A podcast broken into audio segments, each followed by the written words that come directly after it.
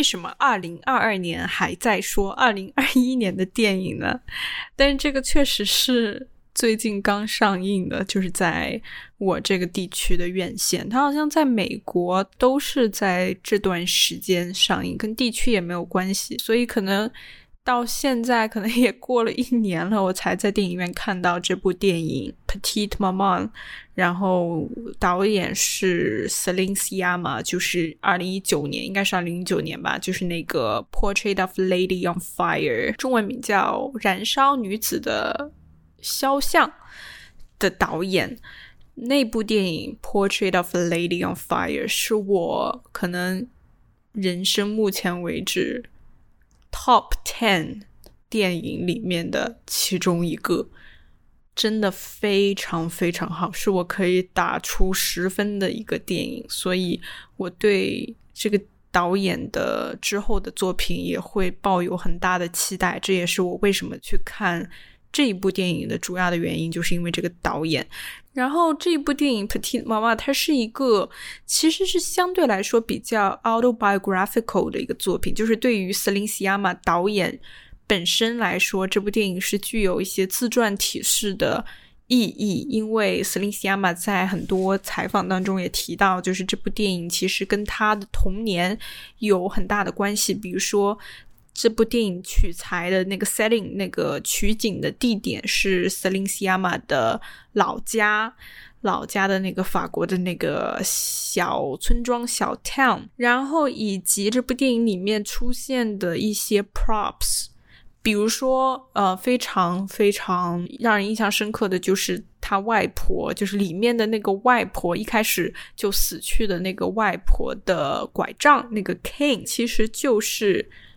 Celine Sciamma 她自己奶奶还是外婆的那个拐杖，有种这种纪念意义或者代表意义的。然后以及这个小一点的取景地，小一点的这个 setting，也就是里面的这个房子，房子里面的那个布景啊、装修啊，以及就是整个室内的那个样子，好像是 Celine Sciamma 说是他外婆跟奶奶的家，就把他们。拼在一起了，就是既有外婆家里的那个构造还是什么，然后还有奶奶家里的那个整个感觉。反正他就是把他外婆跟奶奶的这个房子也是放到了他的影片当中，所以整个这个电影其实对于导演本身他是有这样的一些。真实生活、童年回忆的一些意义、思念之情，是有一个情怀在里面的，所以这个是一个比较有意思的 fun fact。再是整个电影呢，比较有意思的是，它都是从小孩的一个 perspective 出发，主角是小孩是一回事，但是视角也就是 perspective 是小孩是另外一回事，就是在整部电影你会。一个非常有意思，然后也是值得去观察学习的，就是他的一个拍摄的手法。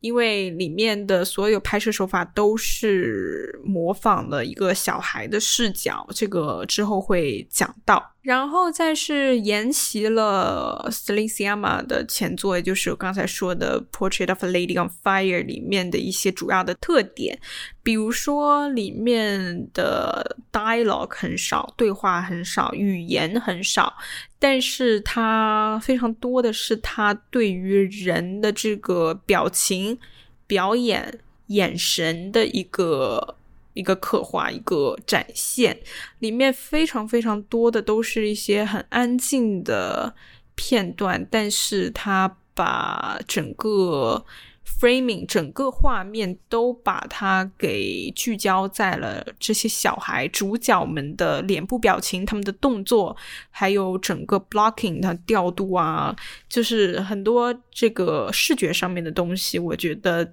对于 Celine Sciamma 的作品来说，是比语言上面的意义要重大的多的。然后，另外我最后可能会讲一些关于比较学术一点的东西，特别是 affects versus emotions，这个其实很难用中文表达。这个是我上学期的研究的一个主要的内容。刚好我觉得 Celine Sciamma 的作品很适合作为一个例子来。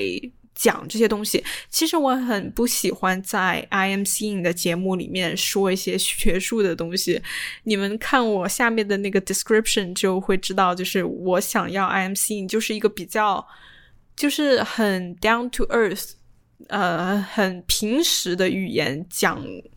在电影院看的电影。但是我觉得。这部电影其实我觉得没有什么特别多好说的，然后刚好可以填充空白的东西，可能就是我等一下想讲的这个 affects versus emotions。我会尽量尽力的用中文去把它更加清晰的给大家解释一下。第一个就是这个电影，它之所以在我第一次看它 trailer 的时候，预预告片的时候就让我很感兴趣，就是因为它里面的这个。魔幻现实主义这个电影，它虽然是一个感觉像是一个 drama，它的大体是一个 drama 片，一个叫什么剧情片，但是在这个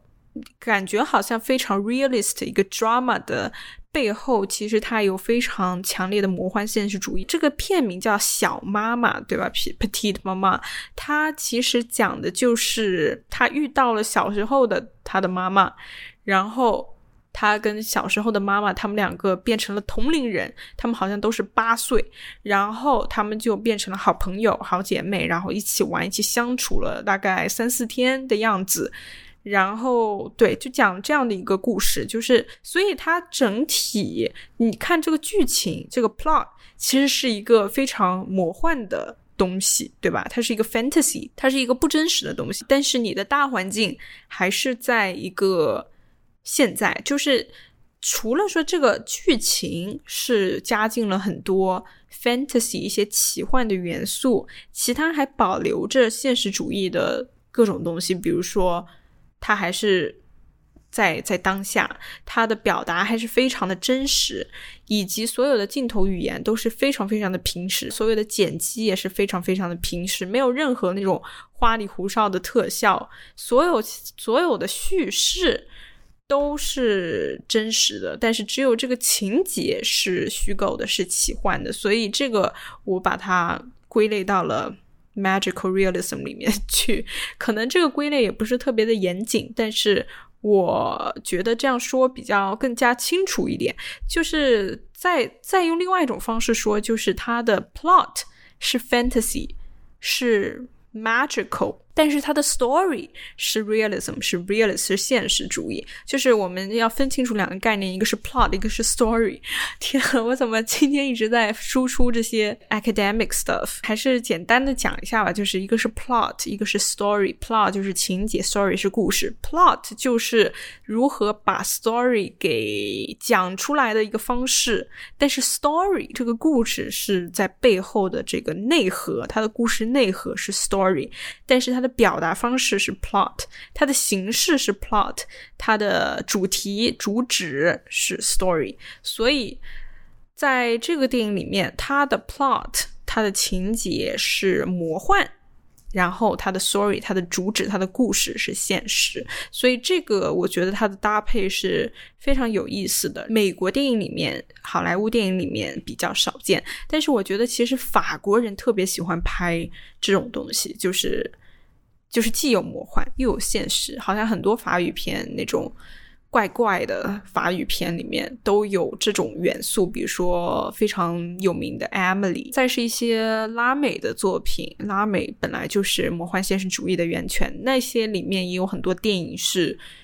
有魔幻现实主义的一些元素，有太多了，我我在这里就不举例了。然后，嗯，在刚才说到了，就是它的展现手法，它的叙事手法也是现实，就是因为它的很多，比如说 camera movement，它的一些镜头语言都还是很平实、很生活化的。它的镜头就是非常的 static，就是比较静态的，它没有很多。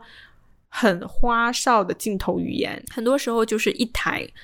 camera 就摆在那里，然后拍，然后再切，就是它的剪辑也是非常的，就是传统的那种剪辑。但是它的剪辑，你可以注意到，就是很多时候它不会把整一个故事、整一个这场戏都给你完整的。剪出来，他可能很多时候就马上就 cut，然后就转移到了，比如说第二天，就是他会用很多剪辑，在很多你想象不到的地方 make a cut，然后再马上转到了一个一个转场，或者说一个转移时间，就是告诉你时间在流动，但是他不会给你一个 full image，就是你好像就不太清楚，除了这两个人这些主角在做。一二三四的事情，你不太清楚他们的世界现在在发生什么。就是他用这种 cut 的手法，就是把你就是完全给聚焦在了这两个主角身上，而让你忽视、忽略、忘记掉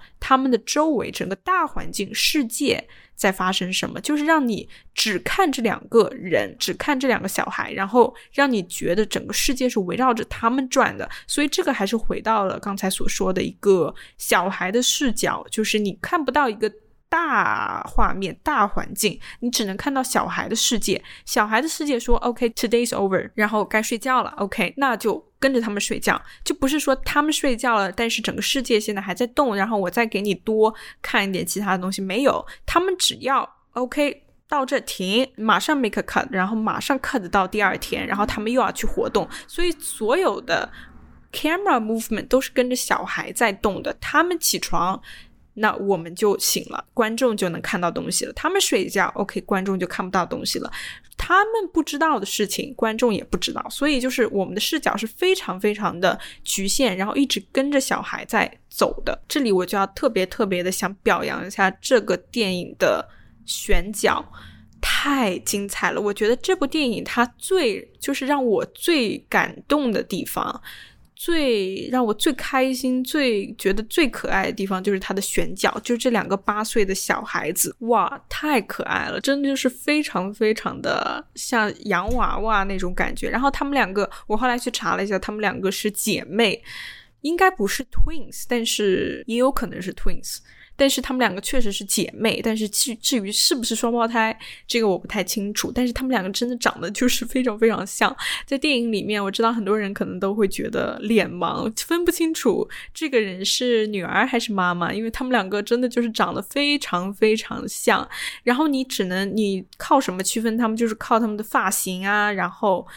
他们的服装的颜色的碰撞，一个是女儿是一直穿着蓝色的衣服，然后一般是头发是系起来的，扎着马尾的。然后妈妈一般是穿着红色的衣服，然后头发是披下来，戴戴一个那个头箍。其他真的很难区分，因为他们两个真的长得真的是一模一样。但是他们两个真的好可爱，就是非常非常又漂亮又可爱又懂事，然后。他们的表演也是非常的真挚，就是小孩演员其实真的很难很难演。我确定他们是姐妹之后，我才知道，就是他们两个这种姐妹亲姐妹带出来的那种氛围真的是不一样的。就是你如果说这个选角不是选姐妹啊，就算你选的两个人，他们本身在现实生活当中就是朋友，其实也很难。给观众带来这种感觉，这种非常非常 sisterly 的这种很熟悉、很自然的这种血脉的那种感觉，真的很难表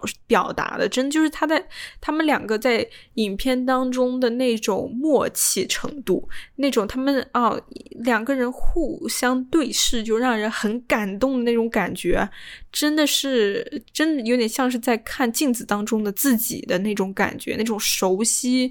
又就是陌生又熟悉又亲切的那种怪异感，真的就是非常非常的可爱。然后我觉得这种东西只有亲姐妹才可以表达出来的，所以这个选角非常非常的聪明。然后这两个演员非常非常的可爱。然后所有刚才讲的这些魔幻现实主义啊，在整个电影当中都是被 de dramatized，就是。导演他没有把这个好像会让人感觉哇，哎，竟然是穿越片，竟然是这个 time traveling，对吧？这个妈妈竟然跟小孩是同岁，然后他们在又又互相认识，重新认识，变成朋友。这个东西，这个情节本来就非常的魔幻，但是呢，导演完全没有让观众觉得这个事情是。让人非常惊讶的，就是他没有把这件事情放大，他非常非常平淡的带过去了，他没有任何那种，他是突然出现的。这个妈妈变成小孩这件事情是突然出现，突然看到了。然后这个女儿这个主角啊，这个角色，她她也是表现的，她的表现就是非常淡定，就是好像她她当她知道了，当她意识到了，就是你能够抓住这些 beat，这些故事情节点。就是他，第一，他开始有怀疑；第二，他认识到了，他意识到了；第三，他告诉他了；第四，他们两个互相就是就是认识，就是他们两个互相都接受了这个。现在我们两个是同岁的这个现实，你以后会是我的女儿，你其实是我的妈妈，就是他们两个接受了这个，又是另外一个 beat，所以他们在每个 beat 的时候，你都能非常清晰的从他们表演当中能够看出来，这个在小演员当中其实是很难很难做到的，就是他们没有用语言来表达说，哦，原来她是我妈啊，原来她是我女儿，就是没有没有任何这种。很夸张的，然后很 dramatic 那种，我们一般可能会在奇幻片当中看到的这种，让观众觉得这件事情很大，这件事情 draw our attention to it，就是他没有把这件事情放大任何，就两个人都是默默的接受，默默的就就就接受了，所以就是整个电影其实。它是很反高潮的，很 anti-climactic。就是我觉得这个电影的高潮应该是它的在它的结尾处，它的结尾其实处理的非常好。我之后可能也会再讲到它的结尾，所以现在先不讲。刚才讲了一点点的这种小孩的视角吧，其实我刚才也 touch upon 了。你会觉得这个电影它非常的可爱，它有很多童真的。地方，就是因为他把小孩的视角完完全全的给你展现了。首先，很明显的一点是，他的摄像机，他的摄像机的摆放的位置一直都是很低的。他一般是在小孩主角的这个 eye level，他的这个视，这个用中文怎么说？就是视线，视线的那个。高度，你在屏幕里面看到的他们的样子，都是从小孩的 level 去拍的。家长们，也就是它里面，它确实是有爸爸妈妈，就是爸爸妈妈这些，有一些他们如果是站在那里的时候，那从小孩的视角，从一个八岁小孩的视角看过去，他们是 cut off 的，就是他可能只有下半身腰部以下的位置，所以你有时候会看到，就是他们爸妈的那个。如果是站着的时候，就是你看不到他们的上面，就是他把观众完全的给局限在了一个小孩的视角，小孩能看到哪儿，你就看到哪儿。然后很多，所以很多时候他们的家长们就是会蹲下来跟他们互动，跟他们讲话，然后或者坐在那里。这个时候，小孩跟家长们的这个视线是在一个高度上面的，所以你就可以看到一个完整的画面。所以，因为它放在了小孩的 eye level 上面去拍摄。所以你会在这个电影里面，你看到的这些主角们的样子都是非常的高大的，就是。这些两个主角，他们是会充斥着整个屏幕的，就你不会觉得他们是小孩，因为你完全的进入到了他们的世界里，所以你在他们的世界里面看他们两个人都是比较正常的，他们是在正常高度，然后也是很多时候他们就会填充了整个满屏，就整个屏幕里面都是他们两个人。所以就不会让他们显得很小。通过这个摄像机，让他们显得就是像成人一样，然后他们用成人的方式去面对他们的一些生活上面的困境啊，一些选择啊等等。就是我觉得这个是一个挺巧妙的一点。然后再讲一下这个电影的一个主题，它的一个 theme 就是关于 grief，就是关于。这个用中文怎么说？哀悼、悼念，就是关于悼念，就是关于失去亲人的那种 grief。影片一开头，他告诉你的这个故事的设定就是主角的外婆去世了，然后整个电影它就是围绕着这个展开的。你从来不知道他外婆长什么样子，因为他一开始就是 absent，他就是去世的，大家都在 mourn，都在悼念。这个外婆的离世，不管是主角的妈妈还是主角，他们都很难过，但是他们都不说出来，他们也没哭啊，也没怎么样啊，就是都是那种淡淡的、暗暗的、安静的那种。悼念，他们都在缅怀逝去的亲人，然后他们就回到了外婆她原来的家，然后就在这个家里面发生了整个影片的所有事情，大部分大大部分都是发生在这个房子里面的。这个主角他其实他在这个电影里面他就说，我就很难过，因为我没有跟外婆好好的道别。如果我知道那是最后一次的话，我一定会。就是跟他好好的道别，他的妈妈尤其的难过。他妈妈就是因为回到了他外婆以前的家，这个家呢也是他妈妈小时候的家嘛，也就是，所以呢，就是他妈妈在这个房子里面，就是有点像是回到了童年时候的他自己。然后他在这个房子里面，他就开始就有点像是变成那种小孩的感觉，就他妈妈就是。嗯，他他回到这个家，他就变成了女儿，而不是主角的妈妈。他真的变成了外婆，就是他自己母亲的女儿。所以就有这种这种心理层面上面的一个回到童年这种感觉。所以他通过那种魔幻现实主义，把他的童年用这种现实的方式去展现出来，就他真的变成了。小孩子，然后真的在这个房子里面变成了他母亲的女儿，然后重新再跟他女儿去认识。反正就是为什么会出现他变成小女孩的这个情节，就是因为他回到了这个家，然后他妈妈已经不在了，然后他通过这种方式去去缅怀他自己的母亲，他想要重新回到小女孩的时候，去再跟母亲去做一个 bonding，再变成他妈妈的女儿的这种感觉。因为他现在他已经没有妈妈了，等于说，所以他想要，就是他可能在心理层面上面，在脑子里面，他变成了小女孩。他变成了八岁的时候的他自己的时候，这个三十多岁的妈妈，就是现实生活中的妈妈，就突然消失了。影片当中没有任何线索告诉你他妈妈去哪了，他爸爸也不知道，然后小女孩自己也不知道，她妈妈就是无缘无故的，就是消失了。所以这个也是魔幻现实主义当中的一个元素吧，就是就是影片它根本没告诉你他去哪了，里面的角色也不知道，观众也不知道。然后这个时候，八岁的他就进来了，就进入了主角的世界。所以就是整个这个时空穿越都是在跟你讲的，就是他们两个是如何在缅怀。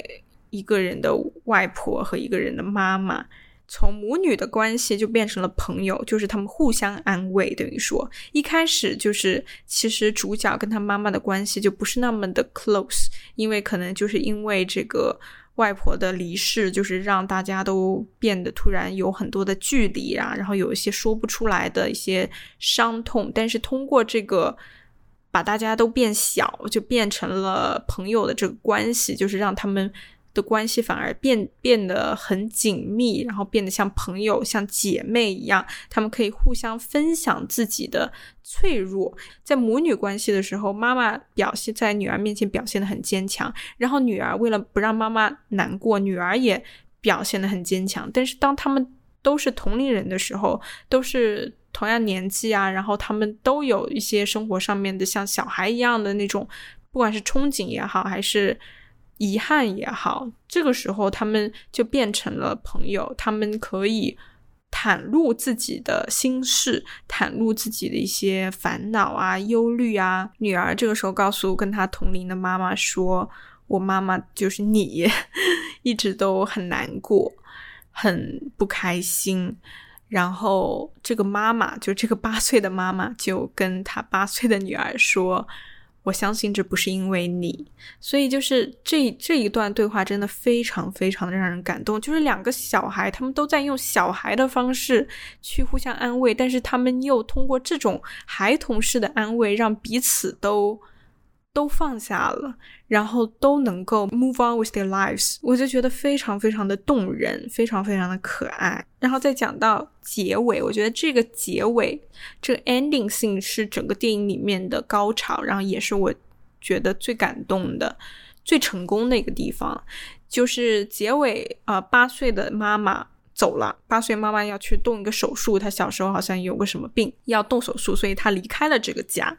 然后这个时候，魔幻现实主义的部分就结束了，因为八岁的妈妈她走了。然后这个时候，她三十多岁的那个妈妈回来了，也是莫名其妙的出现。她也没说她这几天是去干嘛了，女儿也没问，只只知道她妈妈就是突然就回到了家里。坐在那个地板上，然后是在跟她同一个高度的那个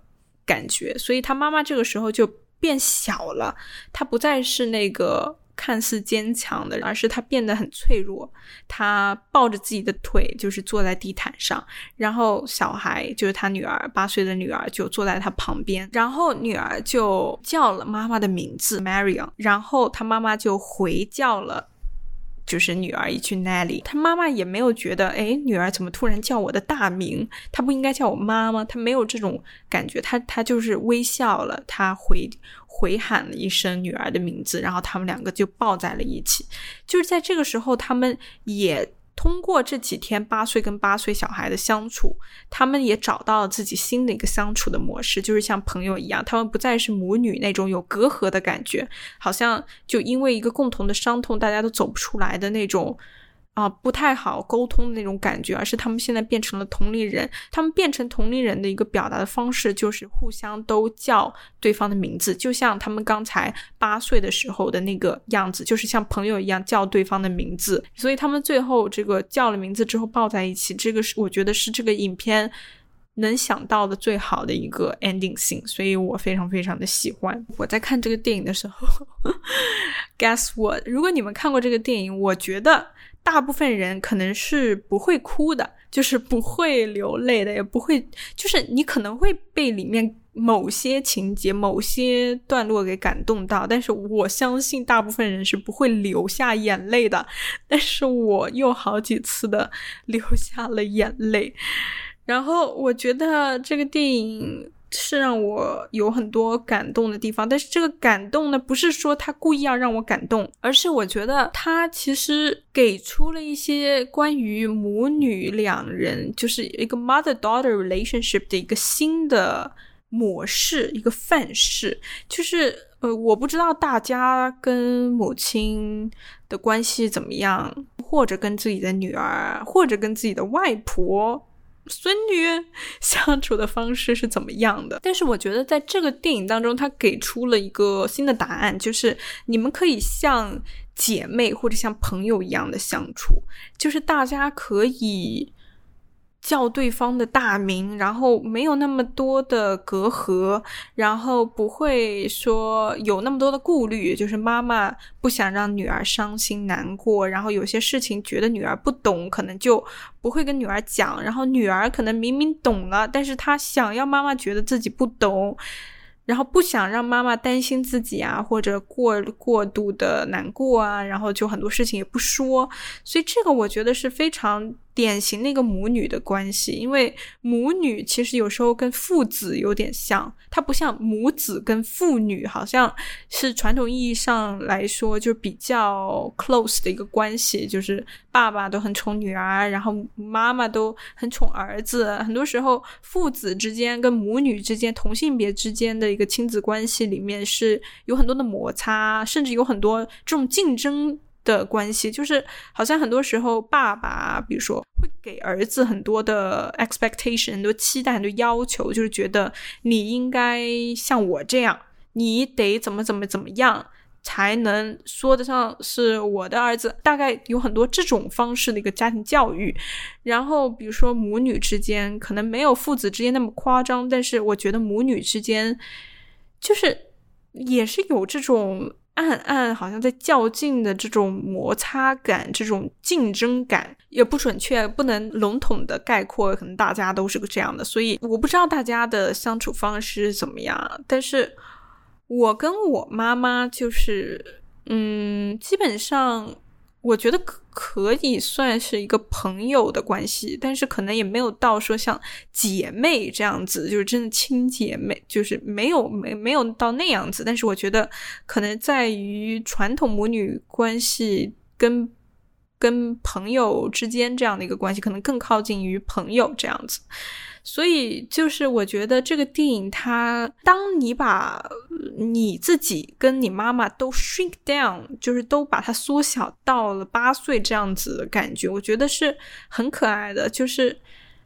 就这这个真的是很难用语言表达，就是一种又可爱又感动，然后又非常能够 relate，就是其实你能够联系到自己的经历。这个电影还是像 Celine Sciamma 的前作，特别是 Portrait of Lady on Fire，就是它是一个很女性的一个作品。我记得好像就他爸爸是一个男人，然后他爸爸这个男人的形象在里面也是非常的缺失的，就是。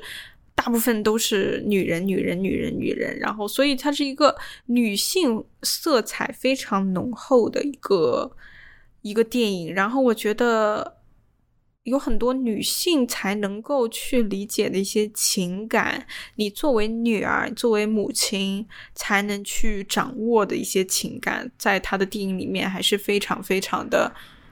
显著。这个电影其实，呃，我给他的分数。不高，我把 s e l i n s i a m a 的作品的标准都定在了《Portrait of Lady on Fire》这个十分的作品上面，所以当这个可能这个电影没有达到。Portrait of Lady on Fire 的那个程度的话，我可能就会比较失望，因为我给他的期待值过于高了。然后这个电影其实它完全不差，它只是没有达到我对于 c e l i n s i a m a 的作品的标准。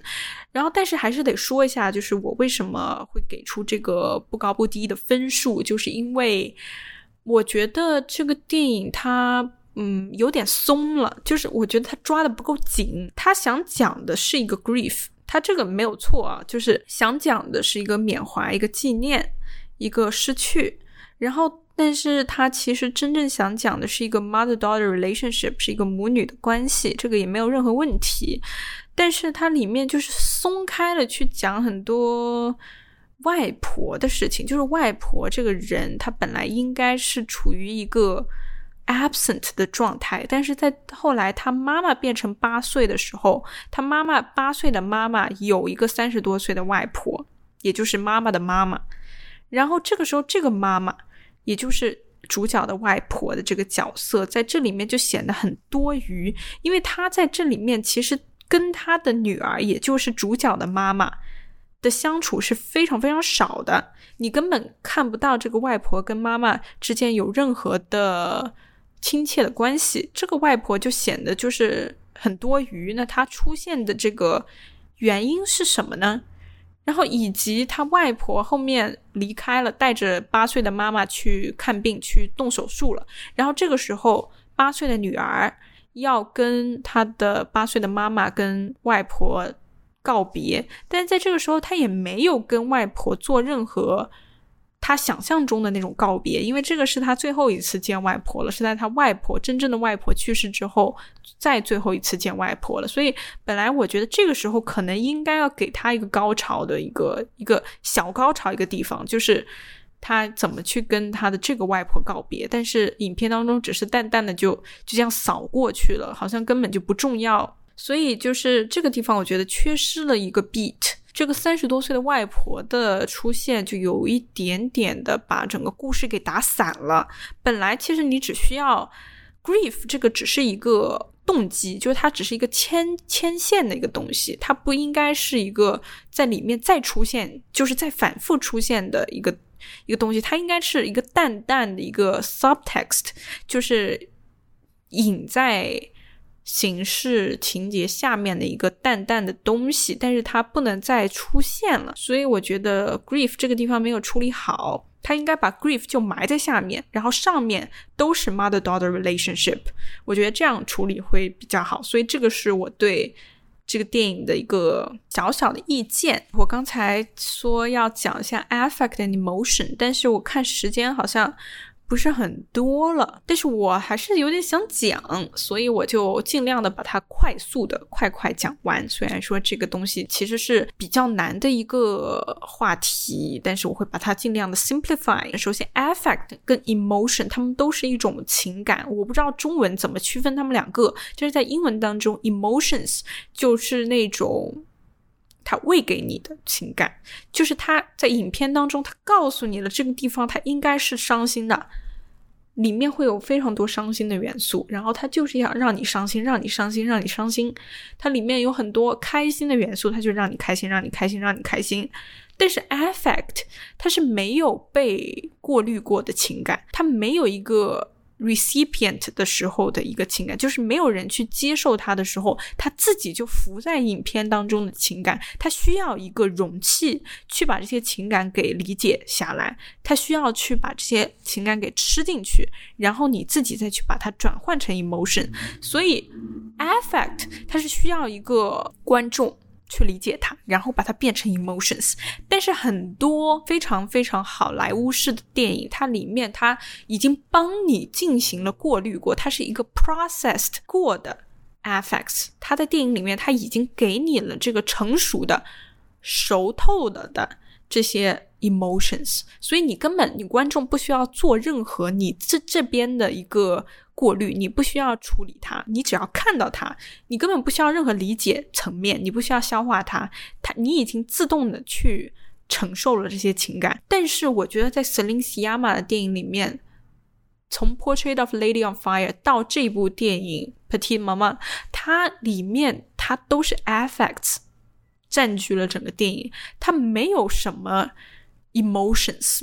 它都是 affects。它是需要这个观众去处理它，去消化它，然后把它转换成自己的 emotions。所以为什么我刚才说我在这个电影里面哭了，但是我觉得很多其他人可能是不会哭的，就可能是因为我把它消化的比较到位，我可能自己投入进去的东西比较多，所以我可以把 effects 给。把它给转换成很大很大的、很 heavy 的 emotions，但是可能很多人他可能只消化了一点，他处理了一部分，然后没有像我把它消化成这么巨大的、汹涌澎湃的情感。再给大家举个例子吧，比如说什么电影里面它的 emotions 特别多，就是 像那种什么，就是我们国产的那种。非常非常呃经典的这种献礼片啊，比如什么建党伟业、建国大业、长津湖、八佰，就是这些电影里面是 full of emotions，就是你根本不需要去消化它，你只要看到它，听到那个音乐响起，看到里面的战士一个个从这个楼上面跳下去的时候，你那个时候你根本不需要做任何的处理。你的脑子根本不用转，你你眼泪就自己就下来了，你心里那种满满的感动啊，是你控制都控制不住的。这种电影就是 emotion 的电影，一个是 emotional 电影，一个是 affectual 电影。你在看一个电影的时候，你可以从这个角度去理解它，就是你可以判断它，你需不需要去消化它、理解它，你才能够感受到它的 emotions，还是说你根本不需要做任何。你这一端的处理，然后你就可以感受到他的感受。Affectual 电影肯定是更加难的，它肯定是它的观看门槛要更加高的，因为它 require the audience to process，require the audience to understand，to，to interpret，to think。但是 emotional films 它就不需要，它它 you just have to watch。所以就是 affectual films 肯定是。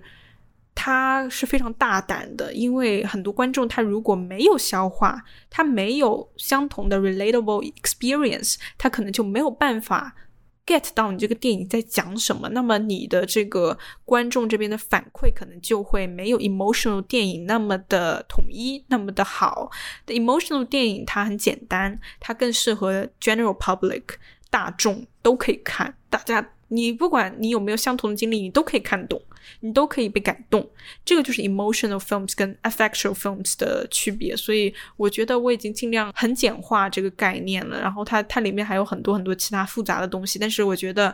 这个电影，包括 Celine Sciamma 的电影，都是比较适合作为一个例子来来 exemplify 这个概念。这个就是今天想讲的这个法语片《petit mama》。另外。再说一个题外话，就是法语真的太好听了，就是整个观看电影的过程都是一种享受，因为就看到两个很可爱的小女孩在那讲很漂亮的语言，我真的真的很想学法语，就哪怕只需要学到那个能够去法餐厅去点菜的那个程度，我就已经很满意了。就是一直没有时间去学法语。My New Year resolution 可能是 New Year the year of 2023了。C'est quoi? C'est mes trucs d'enfant. Elle avait tout gardé. T'étais pas la reine de l'orthographe. Maman, tu as faisais où ta cabane? Dans les bois juste derrière. Ça te fait de la peine d'être ici? J'aimais bien cette chambre. Moi aussi, je suis triste. Elle a préféré partir ce matin. On a décidé que ce serait mieux comme ça. J'ai une mission pour toi. Le placard, dans le couloir. Comme ça, on part vite d'ici, puis on la retrouve. Tu viens m'aider? Je t'avais jamais vu avant. Tu m'as pas dit comment tu t'appelais. Lenny. Je suis chez ma grand-mère. Elle est morte la semaine dernière. J'aime bien faire des petites tiges de chocolat et les manger. J'ai retrouvé l'endroit de la cabane de maman. On ne parlait jamais de quand vous étiez enfant. T'exagères, on te raconte tout le temps. Oui, mais c'est que des petites histoires. J'ai un secret. Je suis ton enfant. Tu viens du futur. Tu seras d'accord pour que je dorme chez elle Quand Je sais pas, elle m'a pas encore invité.